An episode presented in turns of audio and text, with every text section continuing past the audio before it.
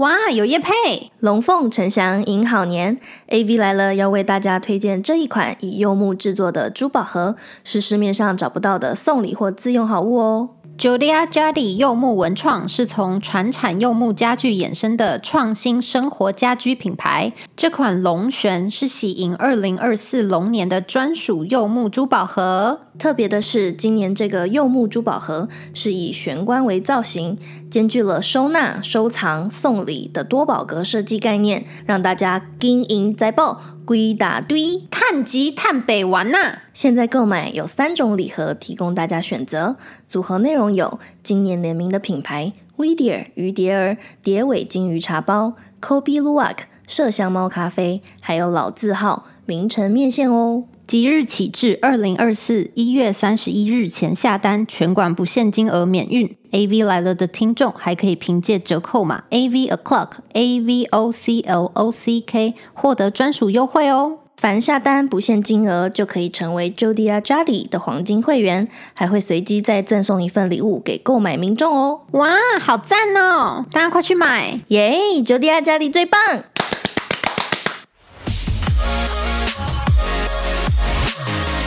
欢迎各位听众收听 A V 来了，耶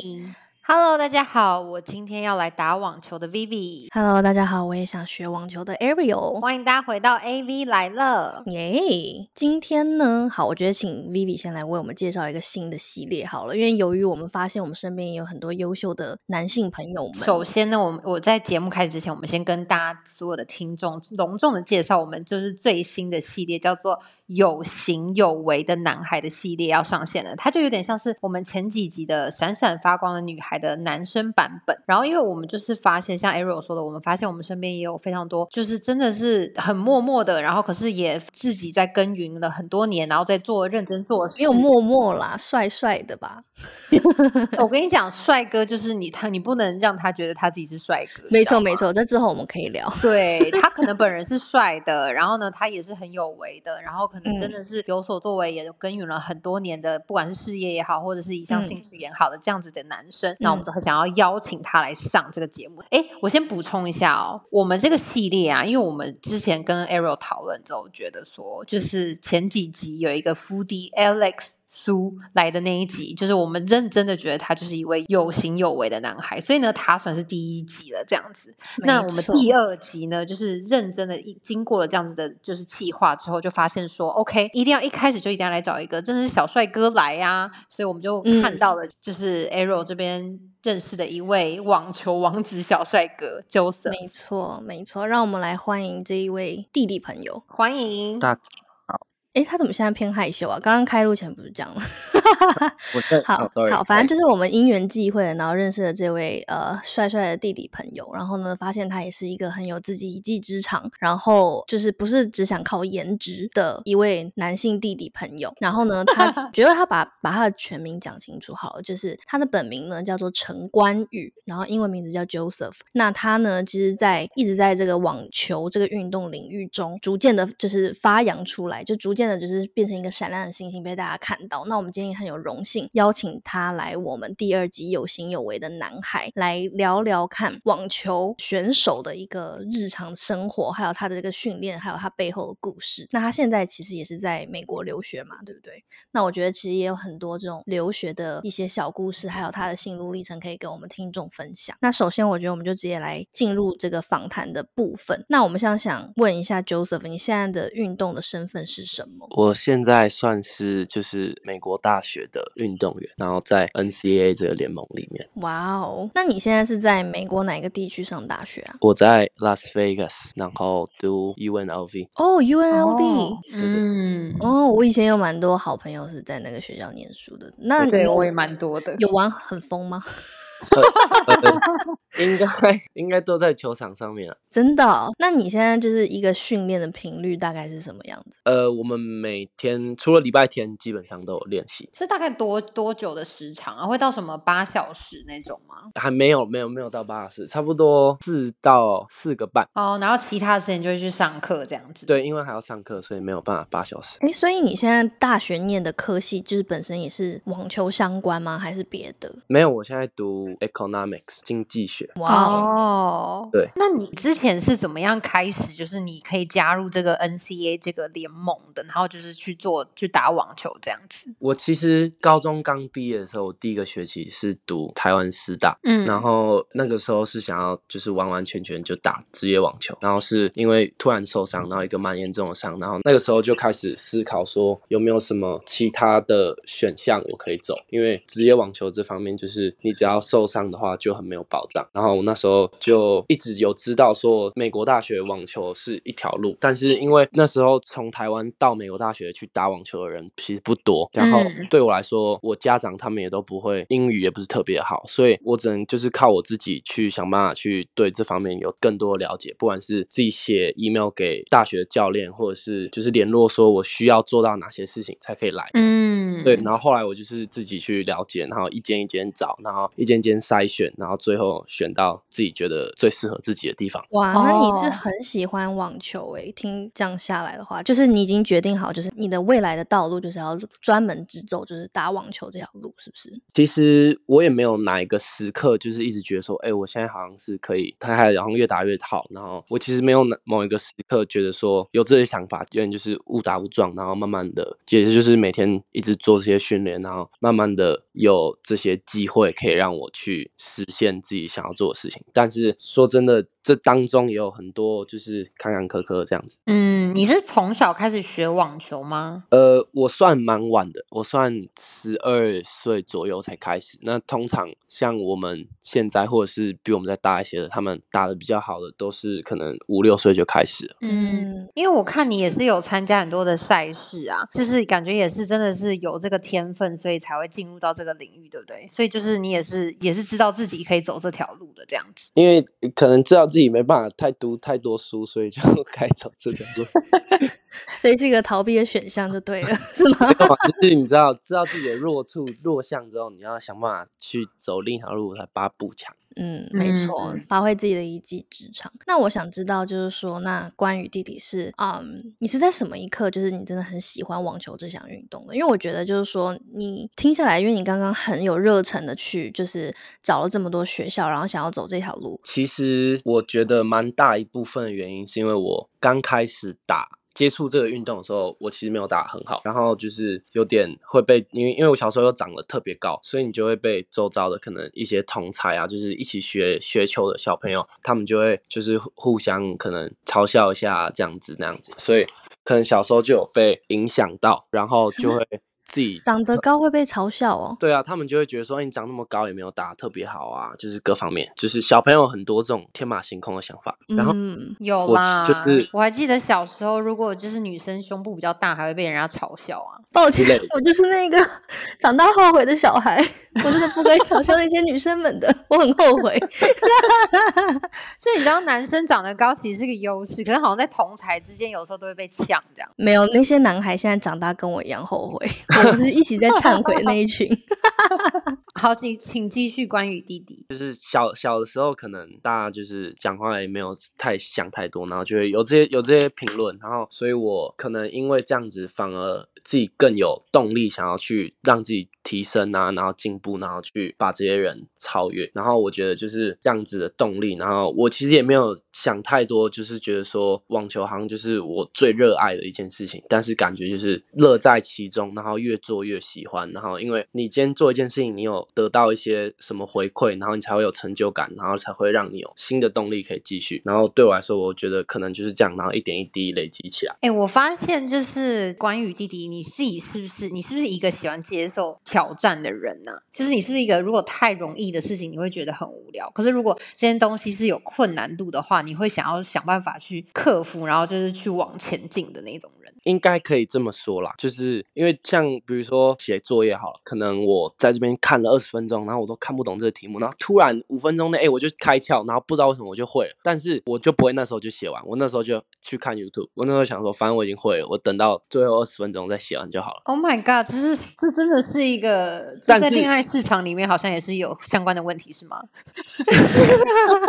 但是如果我对这件事情就是我真的是完全不知道他要怎么处理，那我就会花很多时间在去把它想要把它处理好。嗯嗯，好，那我觉得讲到就是这个处处理事情的方面，还有刚才我们讲的一路上就是学校方面嘛。那我们想了解一下，就是你本身就是台湾人，对不对？是那你是有除了在美国留学，你还有在哪些地方吗？哦，我我小时候在上海长大，哦，一直待到多久啊？我生，然后可能在台湾住到三四岁，然后就去大陆，一直到十五十五岁。哦，嗯，那你会讲上海话吗？呃，不会，哦 OK OK，好，题外话了。好，那好，那你到美国的时候，因为其实我们有稍微做一下你的功课嘛，那就是也有新闻提到你一开始是在别所学校，不是现在 UNLV。那这个整个过程中是怎么样？其实我 UNLV 前面我是有两个学校，但是嗯第一个学校就是我那时候就是自己申请的嘛，然后就是运气也很好，然后那时候申请到这个学校，我们那时候网球是全美第二，所以就是对我来说基本上就是 dream school，哇，是哪一个学校啊？叫 Baylor University，在 Texas。哦，嗯他这个学校是打网球特别厉害吗？还是对对对有没有什么特点？运动都特别厉害，我们篮球全美第一，哇哦，然后网球那时候我们至少都前三，因为我那时候也是有点血气方刚，然后冲劲很十足，所以就觉得说我一定要去一个网球最好的地方，那样子对我来说才是最好的。嗯嗯而且我也没有什么其他人给我意见，所以我就是比较多参考自己的想法，然后就去了。然后嗯去了一年半之后，然后才慢慢的诶、在那边可能发现一些自己觉得不适合的地方。比如说什么不适合呀？比如说，因为这个球队很强，然后体育界其实是一个非常现实的地方，就是你只要他觉得你没有他强，他就对你的态度就不会好到哪里去。所以，哦，你喜欢 teamwork 是吗？对他们呃就比较势利，是不是？你这样觉得？也不是说势利，因为他从你这边不会得到任何东西，但是他不会给你这个人他觉得你应该得到的尊重。他不会帮助到你。对他对你的态度，就是对跟你可能嗯说话啊、相处，他不会把你看作你们两个是一样平等的。懂。对对对，诶，那这方面你有没有一些？因为其实我跟 Vivi 曾经都也是留学生嘛，尤其是留美这样子。那其实因为我留我们留学的时候真的非常早，二零一一年那个时候，尤其我去的地方也是一个他刚偷笑，我哪有然后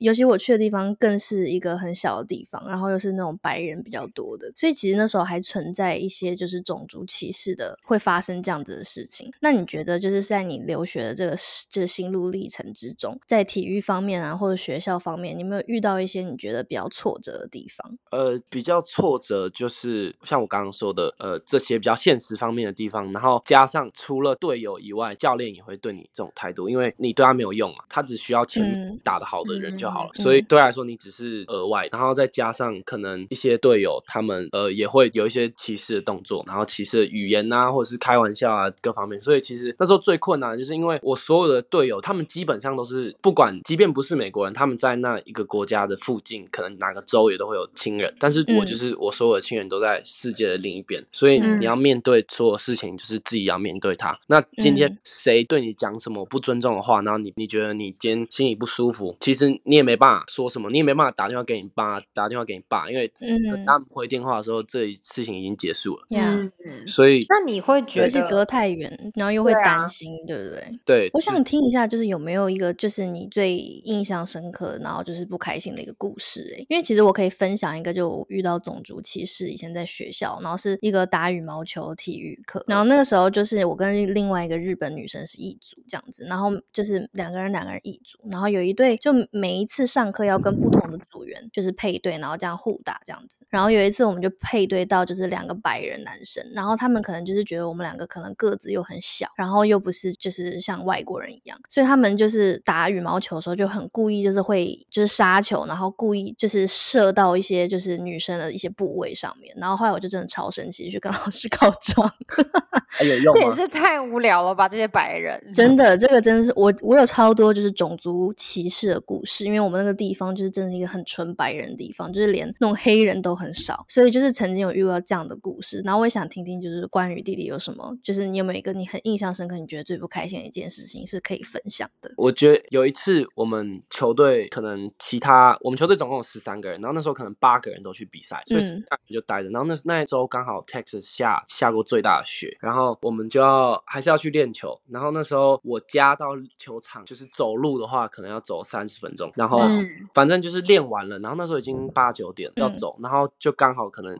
队友的朋友来载，对，然后要上车的时候，他就说我不载亚洲人，哦，这真的是一种明明白白的歧视哎、然后嗯，那时候我就一个人从那边走回去，下暴雪三十分钟，所以就是你自己孤零零的这样走回去，对啊是是？，真的整个街上一个人都没有，只有路，啊只有那。整个学校里面有其他的亚洲学生吗？还是说说你其实算是比较顶尖的那么几个亚洲学生？运动员的话，我记得只有我一个或两个吧。然后，但是我因为我之前在 Texas 跟 Oklahoma 这两个都是白人很多很多，，对对，所，以就是其实亚洲学生用手指头应该也数得出来。哎，那其实嗯我觉得你在之前你高中的时候，你为自己找到了这个美国的这个这个选择这条路，然后你自己去找到这些学校啊，然后去 apply 去去到这个学校，然后真正的在那边上学。其实我觉得光这点就已经很值得敬佩了耶。没错，就是他有一股拼劲啦，就是他真的很热爱这件事情，就是他这个对事情的热忱，认真男人最帅。我们要跟弟弟说这件事。对对对，确实是有形有为的男孩。没错，没错。哎，那我想知道关于弟弟，你你我真的其实真的有一个疑问啊，你有没有觉得就是说，比如说黑人，因为我记得我之前大学的那个 football team 都是打打 football 的，都是黑人偏多，就你有觉得黑人的就是整个运动细胞是真的有比较好吗？还是说你觉得网球这个这项运动其实不是靠的是爆发力，可能靠的是我不知道，我其实对网球不是那么的了解，可能是一个一个你对于整个运动的一个平衡度啊，或者是你的弹跳力之类的，会不会？黑人的确先天上他们的身体条件都会特别好，就是他们可能就是有点不符合逻辑的好，但是嗯带到网球来的话，他们不一定是最有优势的，因为网球它的技术含量太高了，它有很多就是小细节需要注意。那我觉得黑人他可能比较适合那种，我不能肌肉说爆发力我对我不能说他笨，但是我懂，就是我懂，我懂，也是需要一些灵巧的部分，对不对？就比如说什么，对你因为我有学过一一一阵子，然后我可以理解，就是说是不是那种球你挥出去的时候，然后你可能球拍的那个角度跟你要切的那个点，可以让那个球就是以一个不同的方向转，这样子，对不对？对对，反正就是哎对，被这个网球选手夸奖还是挺不错的，搞不好你很 有天分，你知道吗？对啊，现在在开始还就是还不迟。哦，好好，我可以，我我理解这个这个部分，我会加油的，谢谢。那我觉得就是讲到网球这件事情嘛，像刚才 Vivi 也提到，就是说它是有很多技巧的部分。那我觉得可以请呃关羽弟弟来为我们分享一下，就是说网球这门运动呢，你有没有觉得就是它比起其他体育的类别，它有什么就是你觉得是比其他地方困难的？那打网球这件事情有没有为你带来一些有趣的经历，可以跟我们大家分享的？最困难的，我觉得就是像我之前说的，网球，我觉得算是唯一一个运动需要全世界到处跑。那其实全世界到处跑看起来很开心，其实说实在的，你如果自己真的去飞，然后每个礼拜或者是都在不同样的地方，身心疲惫的很快，然后嗯加上你又要比赛，又要训练，又要尽量让自己保持在最好的状态，所以其实那个张力是很大。那嗯我觉得跟其他运动比，可能这个是我们自己需要自己去调整，因为毕竟这就算是网球比赛的一部分，我们也不能说呃有什么其他方法去替代，就是这样子，这就是现实，我们就要接受它。所以我觉得这方面算是对于一个网球选手来说需要去接受，对不对？压力最大的地方。嗯就是你们还要适应水土不服这个部分，对不对？就是每个地方你们都要先去适应这个环境，然后又要承受这个比赛的压力。对，还有时间也不一样，各方面。但是这样子的话，其实往好处想的话，就是你也是可以到处去飞啊，然后去看到就是世界上会有旅游的心态吗？还是没有？就是无法，就是太紧张了这样子。基本上是没有，因为基本上你可能提前一两天到，然后你就要开始准备，你就是基本上都要训练，然后打完你只要一输，你可能当天或者是隔天你就走了，就要到下一个地方去准备，所以基本上我们就是饭哇，店，是这么密集的，哎、对对对对可是关于弟弟，我之前有听一个 podcast，然后呢，他就有说，就是每四年的那个奥运，然后只要奥运那一次开始的时候，然后就是大会都会发给奥运选手们一些保险套，然后让他们就是真的是一个有正常的这样子的一个性爱，不要乱乱。弟弟有成年吗？现在 然后我那时候听到的时候，我也是一个超级惊吓，我想说，Oh my god，就是这个，这是真的吗？就是难道选手运动选手不是应该要好好的就是休息，就像你说的那样子，就是就是你知道养精蓄锐的要去准备去比赛吗？就是难道还有时间就是在那边用 dating app 认识其他选手？可能每个人调整的方式不一样，那你会吗？我我看情况啦。好，如果看情况有这样的发泄方法，其实你就要去世界各地，你知道吗？solo，我觉得也是，就往好处想了。姐姐只能这样安慰你，好不好？这还是要小心啊，不能世界各地。所以那个奥运选手那个到底是不是真的、啊？真的啊，货真价实啊。这是网球选手的福利，所以才你才想做网网球选手，是不是？没有啦，就是运动员呐、运动员不是就是出了名的吗就？体力太旺盛，是不是？就需要抒发压力这样子，因为压力真的很大，这样他可能是四年一次。说巴西队的不想要法国队赢，所以巴西队的女生就派男生去勾引法国队的女生，就这样。哦，真的哦，有这种哦，有这个操这样子吗作吗？没有啦，我开玩笑，我自己猜测啦。哦哦，哎我们想说哇，体育界真的是明争暗斗哎。还是要带点小心机的啦。好，搞不好也是有这种不成文规定，就对了。好，下次我们约那个关于弟弟去上别的那个 两性类的好了。现在我们就回到他职业的部分，对对对，不好好对对对，对回来对这。里。不过可以 relay 到了，我们可以小小的就是帮我们，如果有女听众对于这个弟弟有好奇心的话，你在就是身为这样的职业网网球选手，然后又世界的这样到处去飞去打比赛，然后你知道你的外形又很高挑啊，然后也是一个你知道吗？就是把自己收拾很好的小男生，那你会因此就是有得到一些桃花吗？可能对这个职业或者是对这个运动比较感兴趣的女生，可能会比较愿意认识我们了。哦，你是说有想要打网球的女生会比较愿意去跟你就是当好朋友这样子？对，或是喜欢运动的，真的吗？所以所以不爱运动很谦虚啦，就是也没有到很多啦，就是还是不少啦。对对对对对，对，因为如果大家可以就是去看一下我们资讯栏那个 Joseph 关羽陈关羽的那个他的 Instagram 的话，他其实算是一个高挑，然后真的是蛮年轻有为的网球选手，这样可以堪对称网球王子。所以呢，其实我相信你是会有一定的这个女生的粉丝的啦。对啊，好啊，那我觉得在节目的尾声，我们可以就是问问看 Joseph，就是关于弟弟，你接下来就是有没有什么赛事啊，就是还有一个个人的发展可以分享给我们听众朋友，然后我们大家也可以一起来支持你。我接下来在十一月二十七号会在台北新庄网球场比赛，有兴趣的朋友可以来走走看看。这是一个国际杯吗？还是说是台湾的一个赛事？它是一个国际赛，哦，OK，然后是那种大学生这样子，是不是没有没有没有，就是职业，不管是谁都可以打。？OK，职业的。对对，了解，好，因为这时候我们这一集上的时候，应该已经到快十二月底了。那如果就是对他的这个赛事有兴趣的朋友，会不会有可以看回放的地方啊？OK，当然后面一定还会有其他比赛的，所以嗯，我我也会在自己的那个 Instagram 发布，如果我要去哪里比赛的话。好啊，好啊。对然后你不是还要开启一个新的频道，也可以跟我们哦听众朋友分享一下。对我现在还要就是想要开一个 YouTube 频道，然后就是内容可能会拍蛮多让大家认识运动员这方面，然后加上一些旅行啊、生活、一些美食的一个结合，所以就是之后还会开一个蛮有趣的系列，所以就希望大家可以多多捧场。好，我觉得很棒。我觉得大家可以就是去 follow 陈冠宇的那个 Instagram，然后到时候他的 YouTube 上线之后，也可以跟着他一起到世界各地去看看他打网球，然后跟其他人做交流。对的，没错，好，那你的那个 YouTube channel 的名字有没有已经想出来了？借机赶紧分享一下。我之后要把这 YouTube 的名字叫 Tell Me a Joke，是不是很酷？哦，Tell me a joke。哦他，喜欢谐音梗啊。就是就是，我不想要把它做的太节目，就是把它希望轻松一点，但是同时就是让大家知道说，哦，我要告诉你，这是可能运动员生活方面之类的。嗯，好哦，好哦，那我们很期待，就是你分享给大家，就是说你当这个职业网球选手的一天，然后你的日常生活是什么样子的。然后也很谢谢关羽这一次来到我们的 AV 来了的节目，分享他这个网球的小故事啊，留学的小故事。我觉得我们都在他身上发现一些很不错的闪光点，就比如说他很热忱，然后他很积极的去为自己喜欢的事情去努力。我觉得这都是我们在他身上学习到一些很好的地方。那好，最后我们就希望喜欢关羽的听众朋友呢，然后也可以到我们的 Instagram 官方账号下面，我们会把他的那个账号放到我们的资讯栏，然后也希望大家继续 follow 我们的 Apple Podcast、Google Podcast、KKBox、Spotify、Sound On，